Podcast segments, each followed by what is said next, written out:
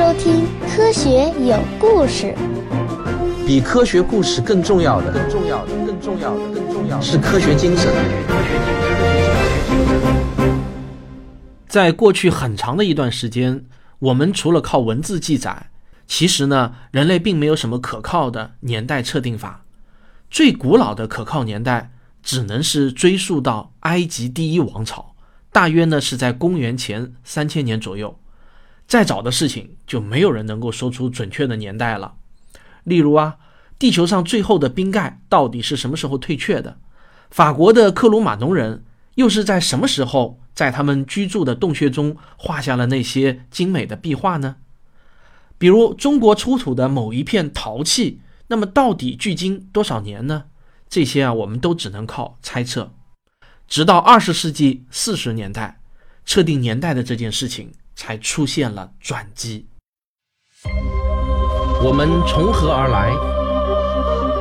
要去向何方？一个星球，一个实验，请听我为您讲述有关宇宙、自然、生命的简史。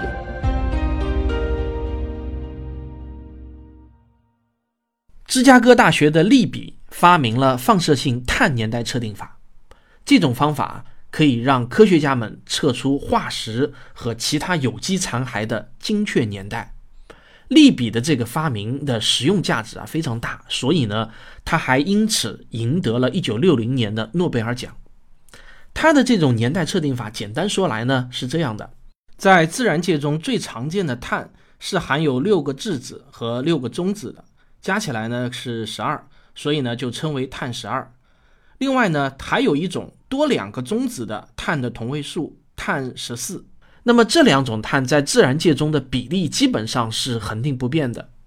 生物在活着的时候，不管是植物还是动物，和自然界呢都会有物质和能量的交换，所以啊，它们体内的碳十四的含量也是相对恒定的。但是呢，一旦当生物死亡以后，就不再与外界发生物质交换了，那么碳十四呢？便会以一个固定的半衰期开始衰变。碳十四的半衰期是五千六百年，所以呢，只要测出样品中的碳十四的含量，就能导算出这个样品的年龄。当然，这种方法也是有一定的局限性的，因为啊，只要经过八个半衰期，那么样品中的碳十四的含量就只剩下了原来最初的百分之零点三九。这一点点量呢，是非常非常微小的。再小下去啊，就很难保证测定的可靠性了。所以啊，放射性碳年代测定法最多也只能测定五万年前左右的生物化石。但是呢，它对于一两万年以内的化石的年代的测定啊，还是相当准确的。随着这项技术的普及，一些缺点呢也开始逐渐暴露出来。首先，人们发现啊，在利比公式中的一个最基本的衰变常量，其实呢是有错误的。它比实际值偏高了大约百分之三，但这个时候啊，全世界范围内已经完成了上千个测定，但是科学家们没有一件件的去纠正错误，而宁愿选择保留了这个不够精确的衰变常数。所以，我们今天看到的很多用放射性碳年代测定法测出来的年龄，实际上呢都年轻了大约百分之三。问题呢还不止这一个。人们很快又发现，碳十四的样本特别容易受到其他含碳物的污染。例如，你取样的时候一不小心连同样本一起取下了微小的一点点的植物，那么这一点点植物呢，就有可能对你最终测定的结果造成极大的偏差。那么，对于一些年代较近的样本，比如两万年以内的样本，轻度的污染的影响啊还不算太大。但是对于那些更古老一些的样本呢，就会是一个大问题。因为样本中残留的碳原子本身就已经少得可怜了，在前一种情况下，这就好比我们数一千元的时候多数了一元，关系不大；但是在后一种情况下呢，总共只有两块钱，你却多数了一块钱，这个误差可就大了去了。利比的方法啊还基于另外一种假设，那就是大气中碳十四的含量以及生物吸收的速率在历史上都是稳定的，但实际上呢，却并不是这样。我们现在已经知道，大气中碳十四的含量受到地球的磁场和宇宙射线的双重影响，所以呢，在历史上会有显著的变化。这就意味着啊，某些用碳十四测定的年代是不可靠的。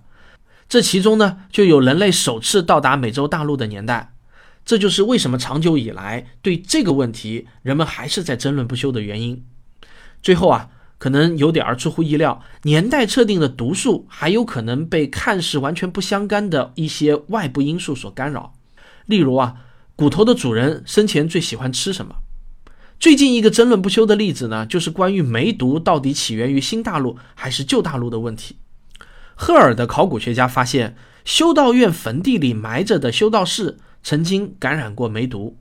最初呢，他们的结论是这些修道士早在哥伦布的航行之前就已经患上了梅毒。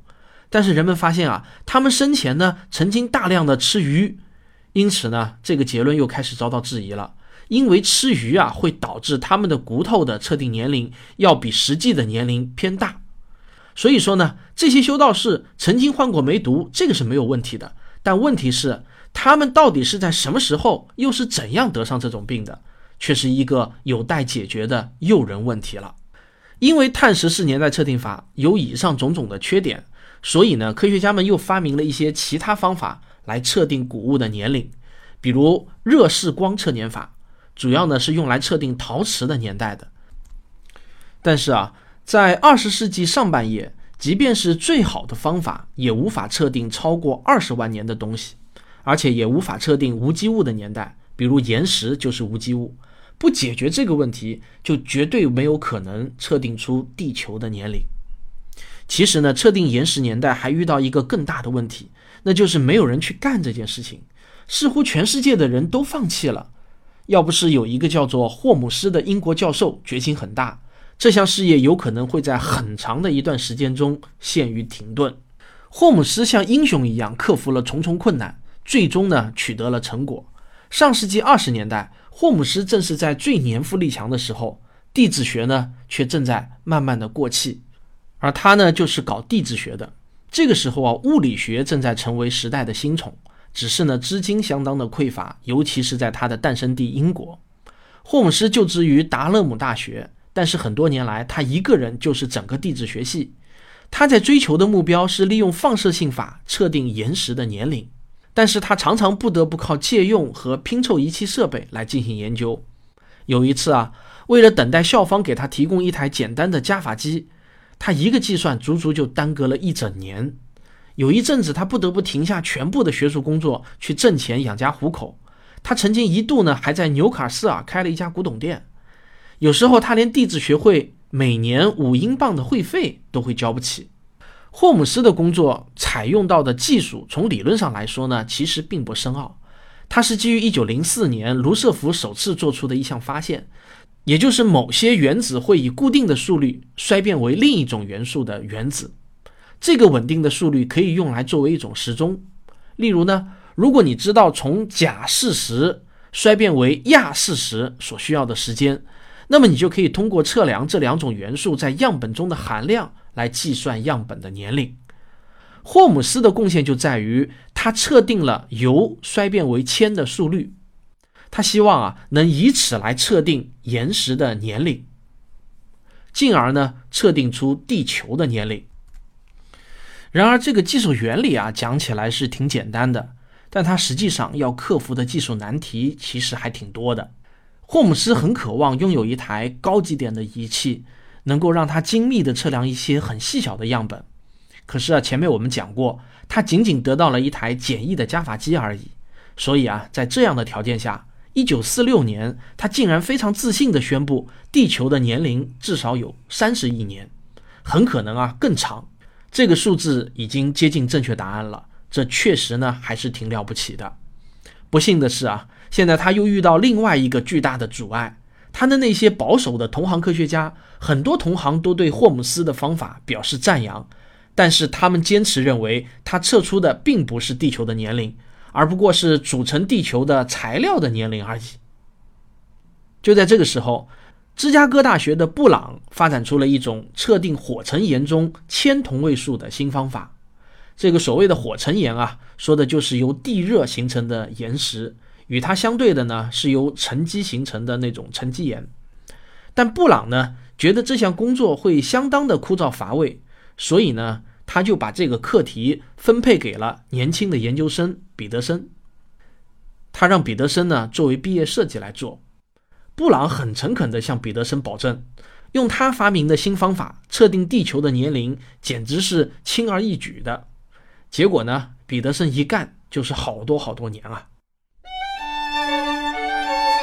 我的新书《星空的琴弦：天文学史话》已经出版，各大网上书店有售。一本好书放在书架上，影响的是一个家庭，尤其是您的孩子。书香门第的氛围是多少个手机和 Pad 也营造不出来的。这本书将帮助您的孩子从小培养科学精神。彼得森从1948年开始这项研究。他先是呢在芝加哥大学，一九五二年又转到了加州理工学院，整整七年，他都默默地在无菌实验室中工作，精心挑选着古老的岩石样本，一丝不苟地测定其中铀和铅的比例。测定地球年龄的难点在于岩石样本的稀有，因为他必须要找到与地球本身一样古老的含铅和铀的岩石样本。如果岩石样本太年轻，显然就会得出错误的结果。但是这种与地球一样古老的岩石却非常非常的稀有，直到上世纪四十年代末都没有人知道为什么会这样。实际上啊，要等到人类进入到太空时代之后，才貌似合理的解释了这些古老的岩石都到哪里去了。这个答案呢，就是板块构造学说。我们当然后面呢还会谈到这个话题，今天呢就先不多谈了。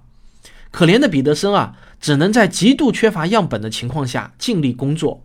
不过呢，他很聪明，最终他想到了一个特别棒的解决方案。既然在地球上很难找到需要的石头，那么可不可以到地球之外去寻找呢？是的，他想到了的就是陨石。他提出了一个假设，一个极大胆但最后被证明是正确的假设。他认为。陨石是太阳系在形成初期遗留下来的建筑材料，肯定或多或少保留着原始的化学结构。只要确定了这些在太空中游荡的石块的年龄，就等于知道了地球的年龄。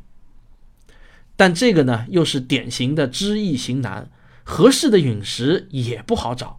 另外，彼得森还发现，布朗教授教给他的方法，从技术上来讲呢，极为的繁琐。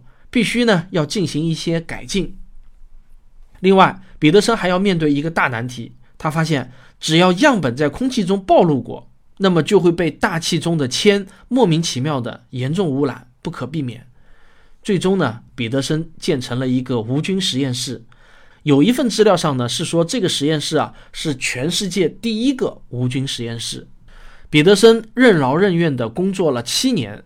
才收集到了合适的样本，进行最后的实验。一九五三年春，他带着样本前往伊利诺伊州的阿冈尼国家实验室。他申请到了一些使用最新型的质谱仪的时间。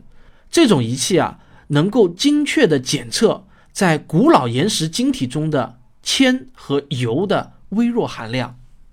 当彼得森最终获得了结果的时候，那简直是兴奋得不得了。他直接呢就开车回到了艾奥瓦州的老家。一回去就让他老妈把自己送到医院里，因为他说啊自己心脏受不了了。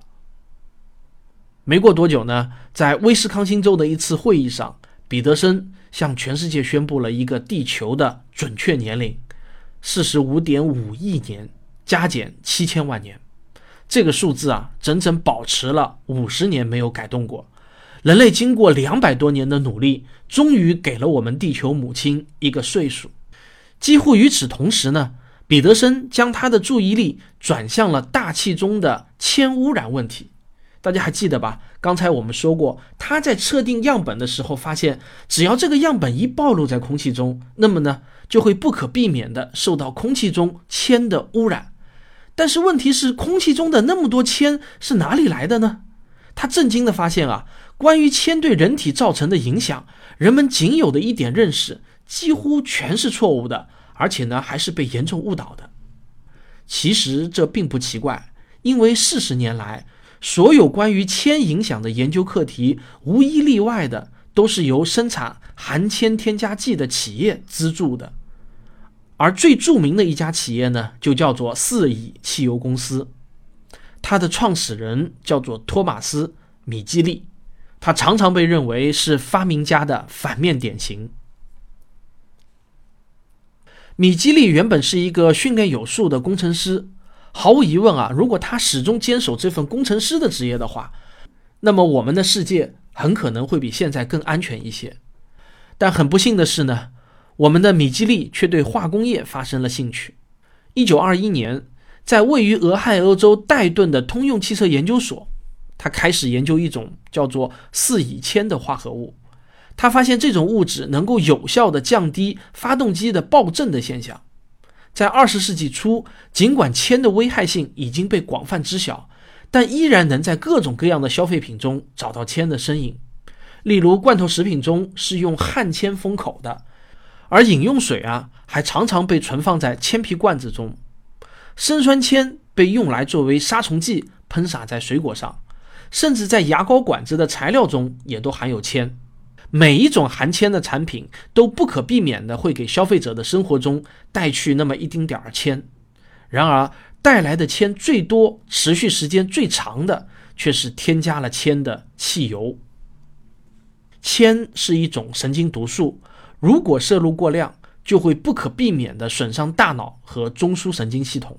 出现各种各样的症状，其中包括失明、失眠、肾衰竭、失聪、癌症、瘫痪和抽搐等等。严重的时候啊，会突然出现可怕的幻觉，让患者和看护者呢都措手不及，经常会导致昏迷和死亡。我相信你肯定不希望自己摄入过多的铅，铅又是很容易被开采和提炼，工业化生产铅的利润非常的高，四乙铅。也确实可以防止发动机的爆震，所以呢，在一九二三年，三家美国最大的公司——通用汽车、杜邦化工和新泽西标准石油公司——共同投资成立了四乙汽油公司。世界上需要多少四乙铅，他们就生产多少。后来也证明啊，世界上的需求量真的是非常的巨大。他们把这种添加剂称为四乙剂，避免出现铅这个字。这样听起来呢，会更加友好一些，也显得无害。一九二三年二月一号，四乙公司正式公开推广这种添加剂，但绝大多数老百姓并不知道它实际上是什么。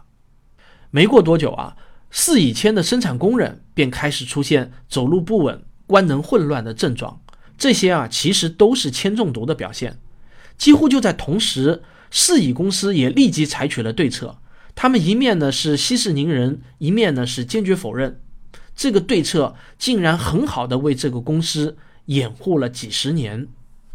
麦格雷恩写过一本引人入胜的书，叫做《实验室中的普罗米修斯》。在这本书，他就记录了：每当有工厂的雇员产生了不可治愈的幻觉，公司的发言人就会对记者们老调重弹。啊，这些人啊，很可能是由于工作太投入了，从而导致精神失常。在生产含铅汽油的初期，就至少有十五名工人死亡，生病的人数呢，则从来就没有公开过。而且啊，他们一生病，往往都是大病。每当出现令公司难堪的泄漏、溢出、毒害的事故，四乙公司呢，总是会设法掩盖。所以呢，准确的受害人数到今天已经没有办法弄清楚了。不过啊，想完全封锁消息也是不可能的。一九二四年，四乙公司发生了一次通风故障的事故，几天之内，这就导致了五个生产工人死亡，三十五个或者更多的人终身残疾。当四乙公司的新产品具有危害性的传言四起的时候，这如日中天的四乙铅发明者米基利决定搞一次现场表演秀，目的呢是为了打消记者们的担忧。他一面啊大谈公司对安全的重视。一面呢，又往自己的手上泼洒四乙铅，还把一杯四乙铅在自己的鼻子下面放了六十秒钟。他宣称，即便每天都重复这些动作，也不会有什么危害。其实呢，米基利太知道铅的严重毒副作用了，而且他在几个月之前就因为过多的暴露在四乙铅下得了严重的疾病。为了安抚这些记者，他也算是豁出去了。要是有其他办法，我想啊，他是绝对不会再去碰那些玩意的。加铅汽油的成功让米基利深受鼓舞，他又把注意力转向了当时的另外一个技术问题。在上世纪二十年代的时候，冰箱呢还是有极大的危险性的，因为所有的冰箱几乎都使用了一种很有危险的有毒气体。有时候呢，这些气体会泄漏。俄亥俄州克利夫兰的一家医院在一九二九年就发生过一起冰箱泄漏的事故，导致一百多人遇难。米基利啊打算制造一种替代气体，这种气体呢被要求稳定、不易燃、不腐蚀、吸入无害。这个米基利啊，那还真不是浪得虚名，他真的是一个天才。他竟然呢又离奇的发明出了氯氟氢，简称为 CFCs。历史上很少有一种工业产品像氯氟氢这样快速的受到了热烈的拥抱。现在看来呢，这是相当不幸的。在上世纪三十年代早期，氯氟氢找到了一千种用途，广泛的用到了各种各样的产品中，从汽车的空调直到除臭喷雾剂。但是半个世纪后，人们却发现氯氟氢正在吞噬平流层里面的臭氧层。这个呢，我们现在大家都知道了，这实在是一件非常糟糕的事情。臭氧是氧气的另一种形式，一个臭氧分子含有三个氧原子，它的化学分子式呢是 O 三，而普通的氧气呢只有两个氧原子 O 二嘛。这个臭氧的化学性质呢有一点奇怪，在地面上它是一种有害的气体。但是到了大气层的平流层，就成了一种非常有益的气体，因为它可以阻挡危险的紫外线。然而，有益的臭氧的总量呢，却非常的稀少。如果把大气中的全部臭氧平铺在平流层中的话，也只能形成一层不到两毫米厚的薄层。这就是为什么臭氧很容易遭到破坏的原因。氯氟氢对臭氧的破坏力极为巨大。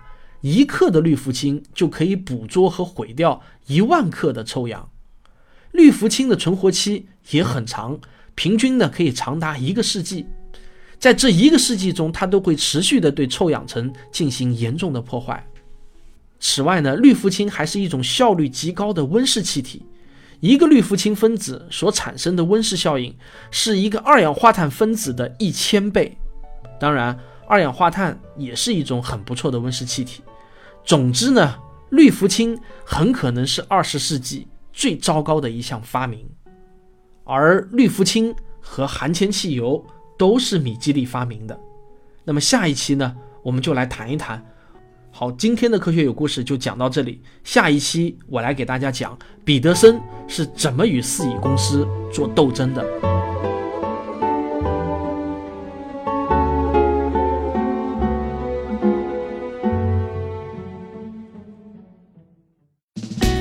我是刘敬正，我是汪杰，我是吴黎明，我是王木头，我是旭东，我是卓老板，我们是科学声音。